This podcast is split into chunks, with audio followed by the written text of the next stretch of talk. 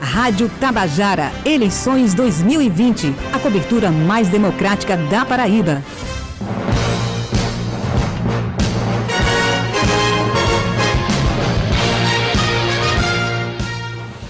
12 horas e 2 minutos. Olha, hoje é dia de bater um papo, de bater é, aquela conversa com o candidato da UP, o Rafael Freire, já está conosco em linha, colega Rafael Freire, que é jornalista, todos sabem, todos conhecem.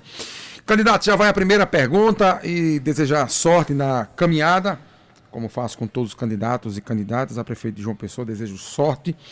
É, a unidade popular não tem fundo eleitoral não tem tempo de TV, ou seja, não vai participar do guia eleitoral nem no rádio, nem na televisão.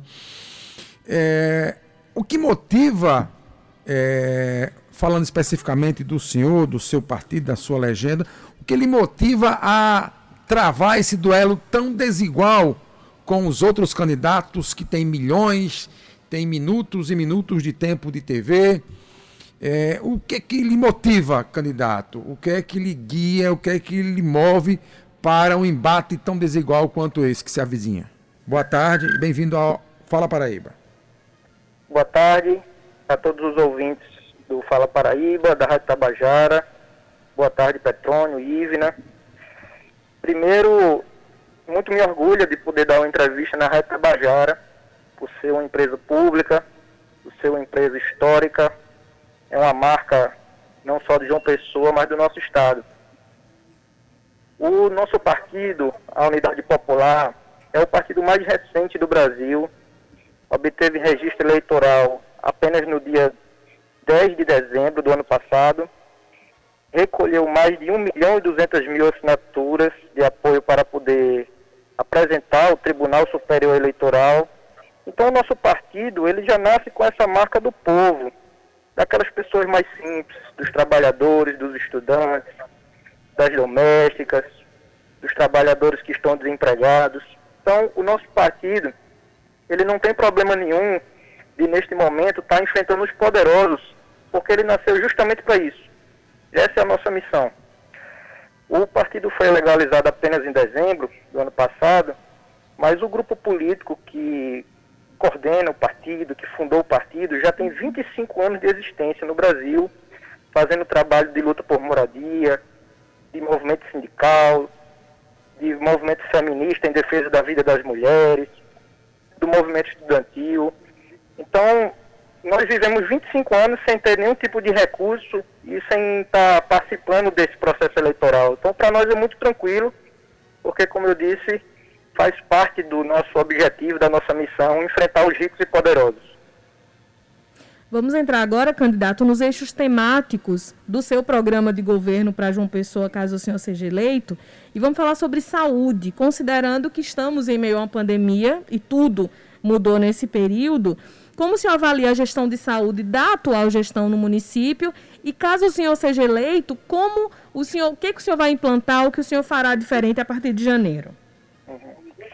É, Ivne Petrônio, eu só queria dar um alerta a vocês que está dando um retorno muito grande para mim. Eu estou escutando a minha voz repetida. Certo, vai ser verificado. Nosso tiver... Brasinha já está verificando aqui. Melhorou para o senhor? Oi, pronto. Pronto. Tá melhor um pouco, mas está dando um retorno grande ainda. Bem, então a pergunta sobre saúde. A saúde, ela precisa ser encarada de uma forma diferenciada a partir da pandemia acredito que isso seja um consenso entre os candidatos que estão disputando, no meio científico. A questão é como nós vamos fazer para garantir isso. No nosso programa consta que nós devemos priorizar a parceria técnico-científica com os institutos de educação superior que temos no nosso estado, no caso principalmente o IFPB e a UFPB. Recentemente, uma professora do, da UFPB descobriu algo que a gente pode chamar de veneno para o mosquito da dengue. Então, para além do coronavírus, nós vamos ter que fazer um enfrentamento direto com todas as doenças, epidemias, com todos os problemas de saúde que já existiam. Então, primeiro a gente vai priorizar essa parceria com a UFPB e o IFPB em primeiro lugar. Segundo, constam hoje no quadro do, da Secretaria Municipal de Saúde, aproximadamente 15 mil prestadores de serviços e cargos comissionados e, numa proporção inferior, apenas 10 mil funcionários efetivos. Então, nós queremos inverter essa lógica. Esses trabalhadores que estão hoje com contrato de trabalho precarizado, eles não têm culpa disso. Isso é uma culpa das gestões ao longo dos anos e anos. Então, a gente quer fazer o concurso público para todas as áreas da saúde. Nós não podemos encarar a saúde como um sinônimo de médico. A saúde começa na ponta. Né? Trabalhadores que são agentes de endemia, de combate às endemias, trabalhadores que são agentes comunitários de saúde, médicos, fisioterapeutas, odontólogos, farmacêuticos, técnicos de enfermagem, técnicos em laboratórios e bioquímicos. Então, é, primeiro, investir no material humano. Segundo, a pandemia mostrou, por exemplo, a necessidade de investimento nos laboratórios. Então, uma das nossas prioridades que consta no plano de gestão de governo é o investimento no LACEN, que é o laboratório municipal. Outra questão que ficou muito patente no processo da pandemia foi o adoecimento mental de parte da população. Então, João Pessoa, com mais de 800 mil habitantes, possui apenas quatro CAPs, quatro centros de atendimento psicossociais. Nós precisamos imediatamente ampliar isso. Né? Nós temos que ter uma rede de apoio psicológico às pessoas muito maior do que o que está colocado hoje. E, por último, a, a, já consta na Secretaria Municipal de Saúde um programa que é pouco conhecido pela população e que precisa ser priorizado, que é o Serviço de Atendimento Domiciliar. Nós precisamos levar as famílias em casa, ou seja, efetivar uma política de SUS, uma família de saúde da família, que leve saúde à casa das pessoas, que junto com os agentes comunitários de saúde promovam campanhas de conscientização, de melhoria da nutrição das pessoas, de combate às doenças cardiovasculares, ao diabetes. Isso previne doenças. Ou seja, resumo, a nossa gestão vai defender o SUS e priorizar a atenção básica em saúde.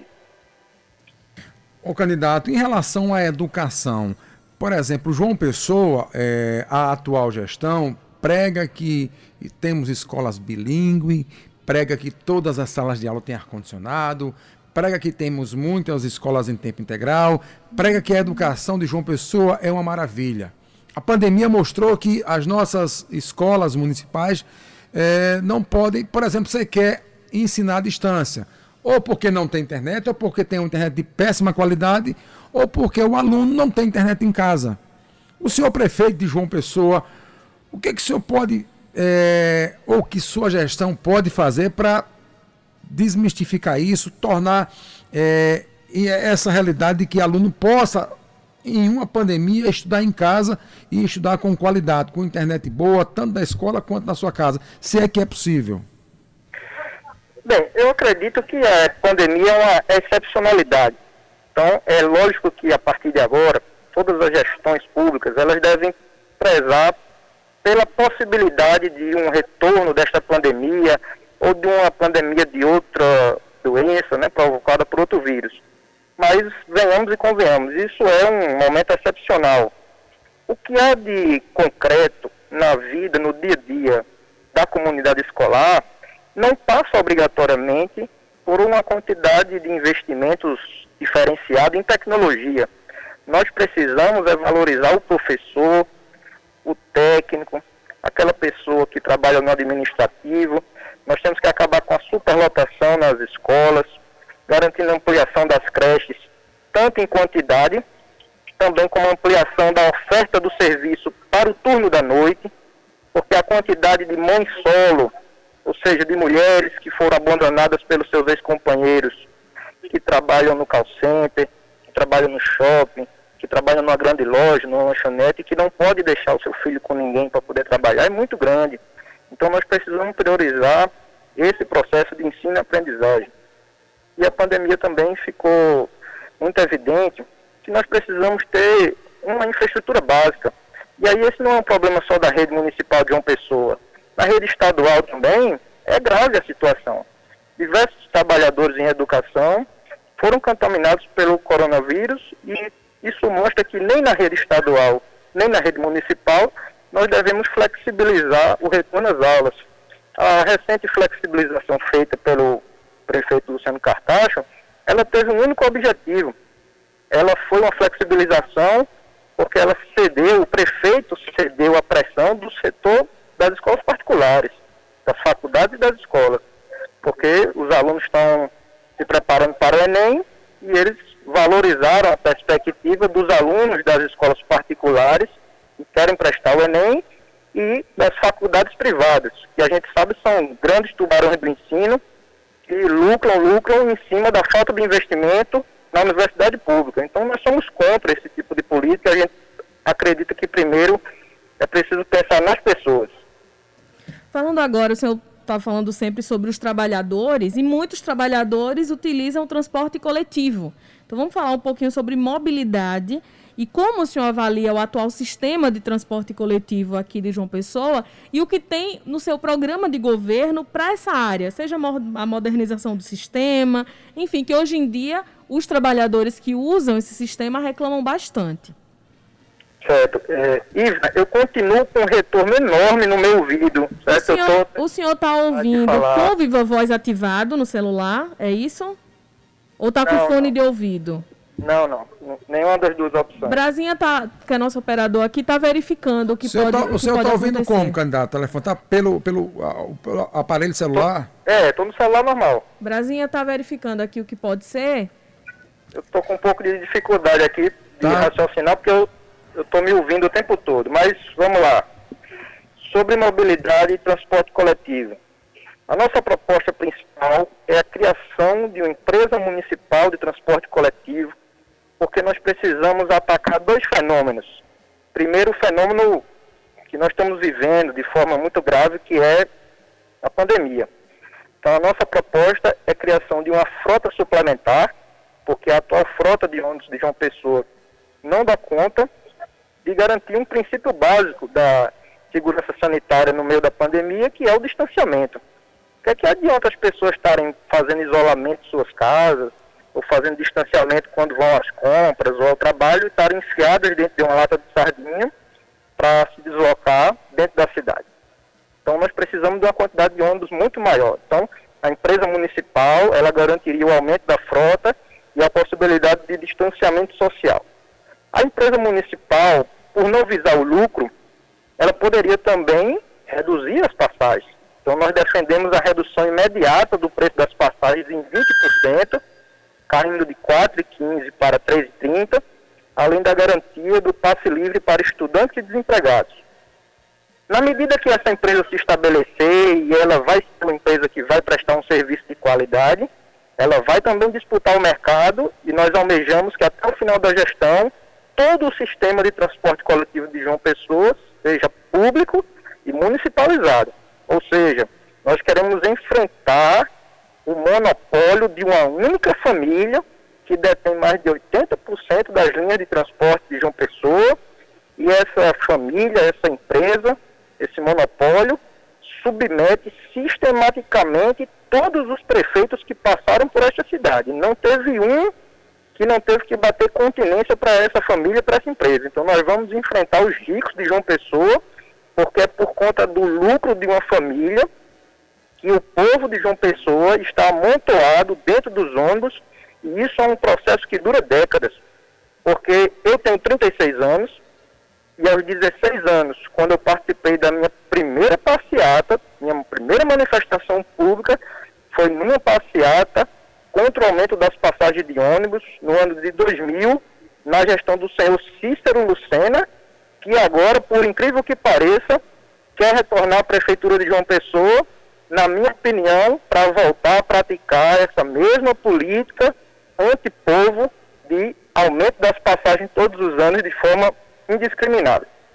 Por fim, a Prefeitura Municipal de João Pessoa anunciou recentemente o Plano de Mobilidade Urbana, e fez uma grande propaganda de que foi feito de uma forma democrática, mas eu desafio qualquer pessoa da CEMOB ou da Prefeitura de João Pessoa a mostrar realmente as atas das supostas reuniões ou audiências que eles fizeram, porque o povo desta cidade não foi consultado sobre esse plano de mobilidade urbana. Foi feita uma pesquisa de destino fim, isso foi feito, mas não foram chamadas de fato as entidades, as organizações civis e o povo para opinar sobre as reais necessidades que nós temos dentro da cidade de João Pessoa em relação ao transporte coletivo, porque o povo de Mangabeira, o povo de Valentina, por exemplo, continua sofrendo muito com os ônibus superlotados nessa cidade. Candidato, em relação ao meio ambiente, João Pessoa tem rios poluídos, João Pessoa tem rios invadidos por shoppings, por exemplo. João Pessoa tem uma barreira que é ponto turístico, é referência de João Pessoa para o Brasil e o mundo, que é a barreira do Cabo Branco, que está sendo degradada dia após dia. João Pessoa tem esgotos que são jogados ainda, infelizmente, em algumas praias da capital. O que, é que o senhor reserva em seu plano de governo para o meio ambiente da capital, candidato? Nós temos esse tema como uma prioridade. Primeiro, eu quero fazer uma denúncia. Pesquisadores da Universidade Federal da Paraíba publicaram recentemente um estudo que foi publicado numa revista científica da UNB, em que eles denunciam que nos últimos 18 anos, ou seja, pegando a gestão de Cícero Lucena, de Ricardo Coutinho, de Luciano Agra e principalmente agora de Luciano Cartacho, desmatou-se em João Pessoa o equivalente a 625 campos de futebol. Ou seja, quando famílias sem teto se organizam coletivamente, realizam uma ocupação para poder ter um barraco para viver e desmatam parte da mata para poder pegar a madeira para fazer os barracos, essas famílias são despejadas pela PM na base de cacetete e de spray de pimenta. E é criminalizado e é dito que é um bando de vagabundo tal. Agora, quando um gestor municipal, na altura do seu cargo, promove ou fecha os olhos para o desmatamento desse, dessa importância, desse montante, numa cidade como João Pessoa, que já foi tida como uma das mais verdes do Brasil, ninguém leva cacetete, ninguém é preso, ninguém é processado, nada. Então, o que está acontecendo em João Pessoa é uma verdadeira invasão da construção civil em áreas que deveriam ser consideradas áreas rurais, como Gramame, Mombaba, região do Colinas do Sul, bairro das Indústrias, promovendo a construção civil, enfiando gente para morar longe do centro da cidade e provocando desmatamento. Poluição do rio Gramame, que é o principal manancial que abastece a nossa cidade, encarecendo a operação da Cagepa para fazer a, a, a, limpeza da água, a gestão dessa água para abastecer as nossas casas. Então esse é o primeiro elemento. Sobre a falésia do Cabo Branco, é muito evidente o que acontece ali. São feitas obras paliativas a cada cinco ou seis anos, principalmente com o objetivo de fazer de novo a obra principalmente com o objetivo de fazer girar essa máquina da construção civil, pagar de novo pelo mesmo serviço, uma vem e derruba e fica de novo e vai criando um ciclo vicioso. Então nós propomos uma obra que seja de fato uma obra de contenção, ecologicamente sustentável, porque é preciso parar esse, essa destruição que acontece naquela falésia. Não adianta botar a culpa no mar, porque nós chegamos depois. O mar já está aí há muito tempo, há muito tempo antes da gente. Agora, colocar a estação ciência em cima da falésia, colocar um monte de carro para circular, isso aí é ação humana. Isso aí é ação que a Prefeitura Municipal de uma pessoa precisa observar. A Rádio Tabajara fica localizada em frente à reserva da Mata do Buraquinho.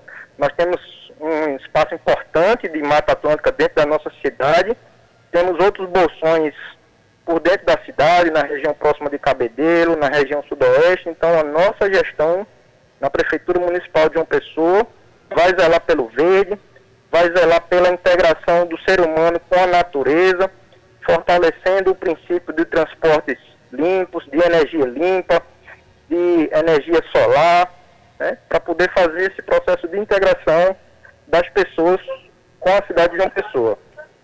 12 horas e 21 minutos. Candidato, falando em moradia, como o seu programa de governo traz, o que traz para diminuir o déficit de moradias aqui no município de João Pessoa?